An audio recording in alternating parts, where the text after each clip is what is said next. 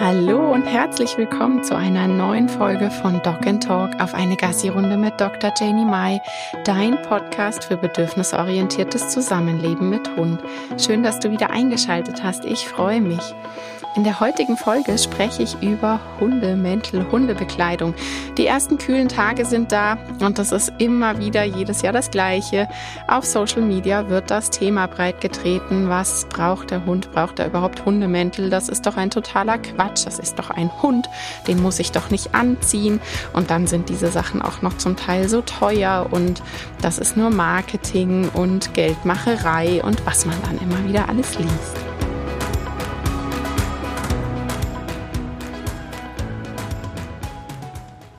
Ich denke, wir sind uns wahrscheinlich ziemlich einig, dass Frieren sich einfach nicht gut anfühlt. Wer mich ein bisschen kennt, weiß, dass das bei mir sehr, sehr schnell geht und ich mag den Winter und Kälte und alles, was mit Frieren zu tun hat, wirklich so überhaupt nicht. Und von daher kenne ich auch dieses Gefühl, wenn man erstmal durchgefroren ist, dann kann man zwar noch eine Jacke mehr oder noch ein paar Wollsocken drüber ziehen. Man wird deshalb aber irgendwann nicht mehr warm. Da hilft wirklich nur noch ab in die heiße Badewanne oder unter die warme Dusche und sich so richtig aufwärmen. Ähm, ja, wenn man einmal so durchgefroren ist, hilft einfach nichts mehr. Und genau so geht es auch Hunden. Ja, also ich kenne wirklich Hunde, die auf Fingerzeig, sobald es diese kühlen Tage hat, auf einmal grantiger anderen Hunden gegenüber sind. Immer wieder die Anfragen, dass dann die Leute sagen, ich verstehe es nicht. Auf einmal reagiert er so zickig auf andere Hunde. Der spielt doch sonst ganz anders. Oder generell die Reaktion auf Auslösereize. Man könnte einfach sagen, die Zündschnur ist kürzer. Und das ist wirklich darüber erklärbar, dass man sich so vom Grund nicht wohlfühlt. Also wenn ich die ganze Zeit draußen unterwegs bin und ich mich eigentlich nur wohlfühle, wenn ich richtig renne und flitze, weil auch das ist ja immer so ein Argument, naja, der kann ja rennen, der fühlt sich doch dann draußen wohl, wenn der umherflitzt, vielleicht in dieser Kürze, ja, wenn man richtig Tempo gibt, dass dann der Körper ein bisschen aufwärmt, dann ist das wieder gut. Und sobald der Hund in Umwelterkundung kommt und schnüffelt und vielleicht ähm, auch so ein bisschen sich umschaut, da hat ja jeder Hund auch individuelle Hobbys, fängt er wieder an zu frieren.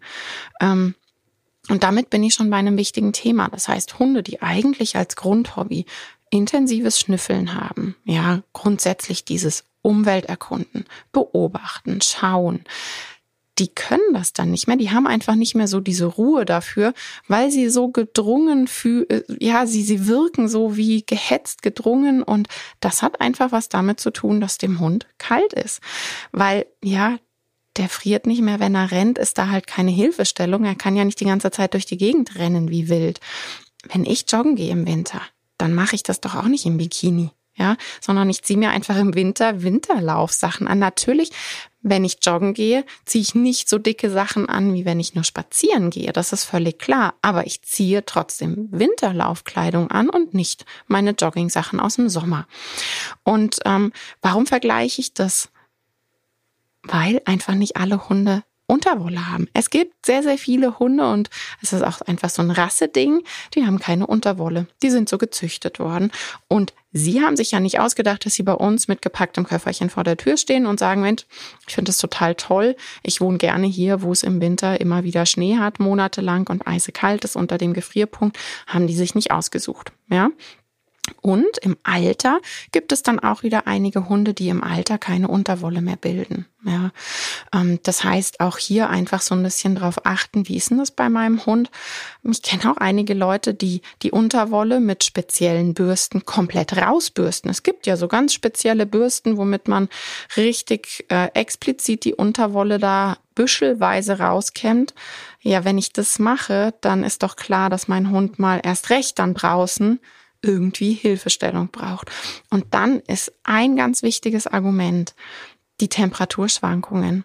Wenn meine Hunde den Dreivierteltag am Kachelofen liegen und die liegen wirklich teilweise so richtig aufgereiht mit Rücken am Kachelofen dran. Und wenn ich mit denen dann rausgehe und es auf einen Schlag 30 Grad kälter ist, dann ist es völlig klar, dass die frieren. Völlig wurscht, was die für eine Unterwolle tragen. Und ähm, da müssen wir einfach dran denken, ja, dass einfach diese Temperaturschwankungen, ich kann nicht von dieser Natürlichkeit, ja, aber es sind Hunde, ja, aber die wohnen halt bei uns in der beheizten Stube und ähm, deshalb ist dieser Temperaturunterschied für jeden Körper merklich zu spüren und der Körper reagiert darauf. Woran ähm, merkt man das? Ich kenne Hunde, die haben dann wirklich einen richtig brettharten, versteiften Rücken, weil sie die ganze Zeit zitternd, das kennt man auch von sich selber, kann man sich super reinfühlen.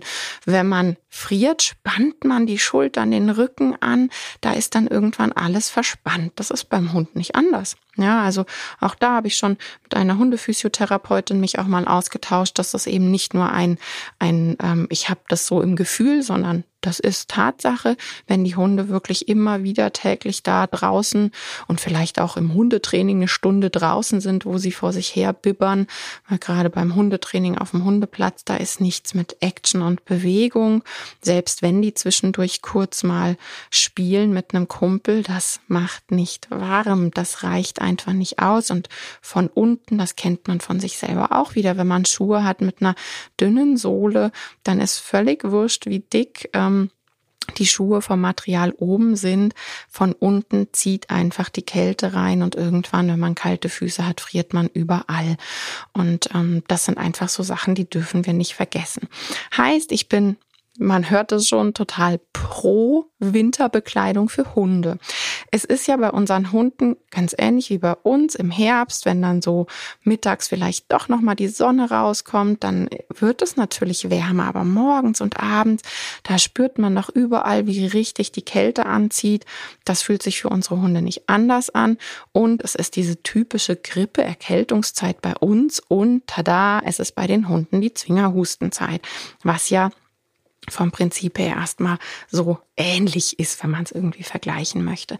Das heißt, ähm, diese Phase von nachmittags, mittags ein bisschen wärmer, abends und morgens super kalt, führt dazu, dass wir irgendwie auch wirklich an unsere Hunde denken müssen. Also ein absolutes Pro Winter- und Kältebekleidung für Hunde. Und auch hier ist mir wieder wirklich Schnuppe, was hat der für ein Fell? Ich gucke mir das Tier individuell an. Und wenn ich das Gefühl habe, mein Hund friert, dann ist mir Schnuppe, was der für, eine, ähm, für ein Fell hat, ob lang oder kurz, sondern ich helfe ihm, dass er nicht mehr friert. Bei meinen Jungs sieht es so aus, Timon hat fast überhaupt keine Unterwolle, der hat super wenig Unterwolle. Wenn es dann draußen ähm, so Nieselregen, Schneeregen bei ein Grad hat, dann kriegt er von mir definitiv auch einen Regenmantel sogar drüber, damit er nicht nass wird. Und der Muffin hat extrem viel Unterwolle. Also wenn der nass wird, dann ist der wirklich den kompletten restlichen Tag nass, weil sich das Fell so richtig voll saugt.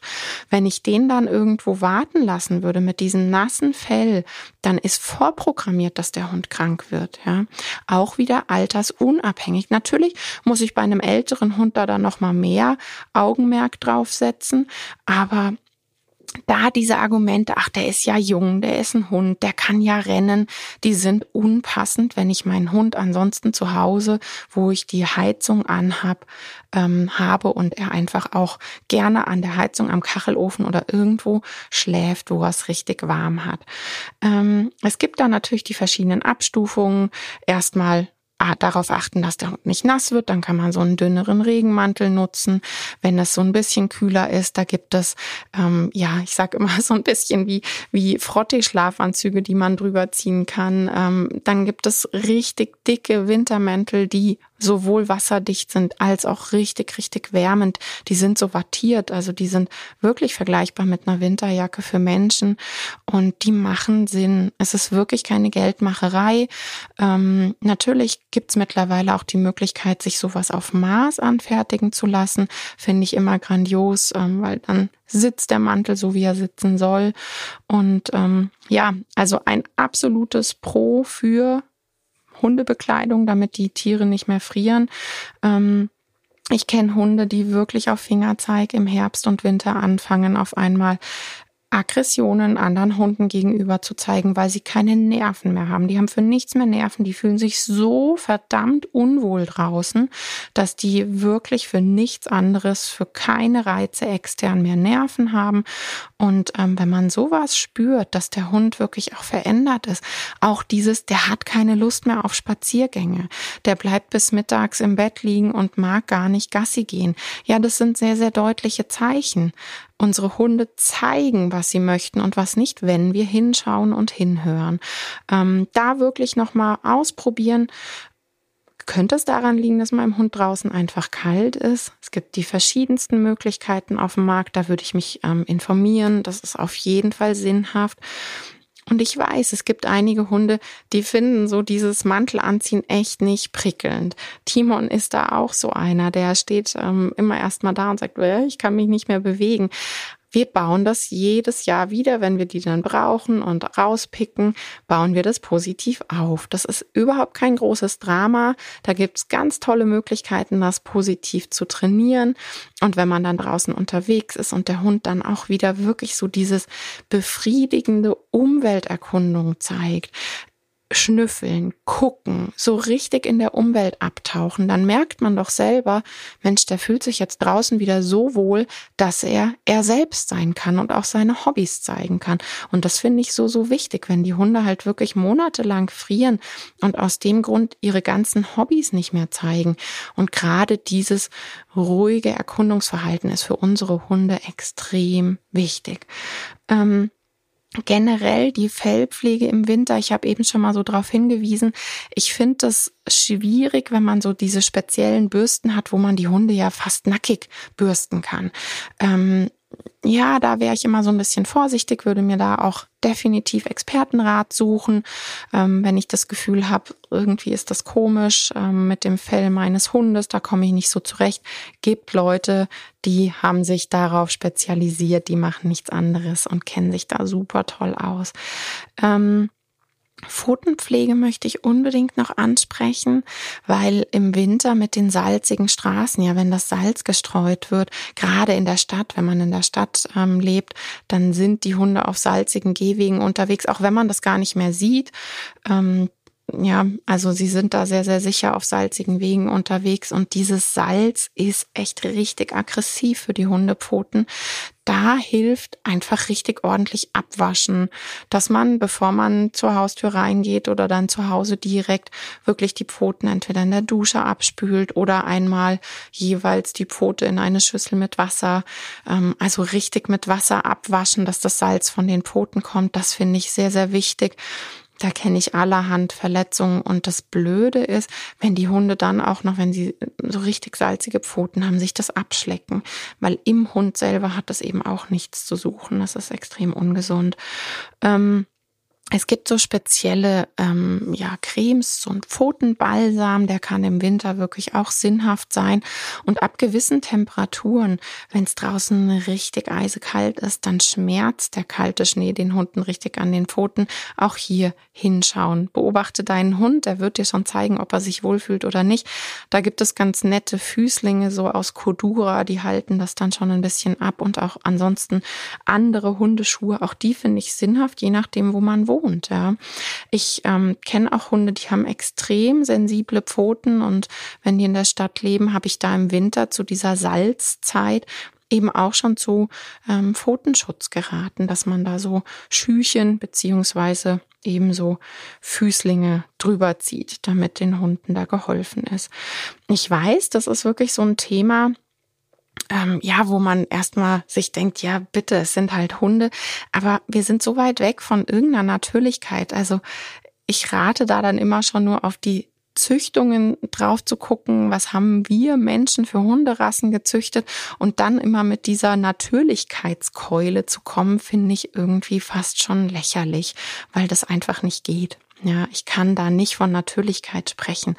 Und ähm, Deshalb mein Tipp, beobachte bitte deinen Hund, ob der Anzeichen hat von Frieren. Verändert der sich, sobald es kühl wird, auch im Verhalten Reizen gegenüber? Ich habe vorhin gesagt, so dieses kurze Zündschnur haben, das ist, glaube ich, das, was man am besten sagen kann. Daran fällt einem das auf. Und eben auch das Umwelterkunden. Wenn man das Gefühl hat, es findet fast gar nicht mehr statt und der Hund ist im Winter, sobald es kühl wird, komplett verhaltensverändert draußen, dann würde ich unbedingt was unternehmen und mich da beraten lassen oder eben auch im Internet einfach mal schauen. Es gibt ja die verschiedensten Wintermäntel und ähm, Regenmäntel und so weiter und so fort. Also ein absolutes Pro denn Hunde, die tagsüber am Kachelofen liegen, fühlen sich draußen einfach unwohl. Und ähm, ja, mir war das ein riesiges Anliegen, darüber zu sprechen, nachdem ich gerade schon wieder die ersten Meldungen gelesen habe von, aber das sind doch Hunde und meine rennen dann immer, wenn ihnen kühl ist. Das reicht einfach nicht aus. Und wenn man wirklich auch das Gefühl hat, der Hund ist schon muskulär richtig verhärtet vom Zittern und vom Muskelanspannen, würde ich da unbedingt ähm, einen ähm, Hundephysiotherapeuten, Therapeutin hinzuziehen ähm, und da einmal drüber schauen lassen. Das ist Wohltat für die Hunde und ähm, ja, ist einfach meines Erachtens wirklich was Wichtiges. Die körperliche Gesundheit unserer Hunde beeinflusst nämlich ganz, ganz hochgradig das Verhalten unserer Hunde. Ich hoffe, dass dir diese kurze, knackige Folge geholfen hat, darüber vielleicht auch ein bisschen anders zu denken und würde mich natürlich freuen, wenn wir unter dem entsprechenden Posting wieder in den Austausch gehen und was so deine Erfahrungen sind. Hast du das schon mal ausprobiert? Wie ist dein Hund mit und ohne Mantel draußen unterwegs? Wie verändert sich sein Verhalten? Ja, ich freue mich einfach, wenn wir in den Austausch gehen. Ähm, vielen Dank fürs Zuhören und wir hören uns nächste Woche wieder. Tschüss!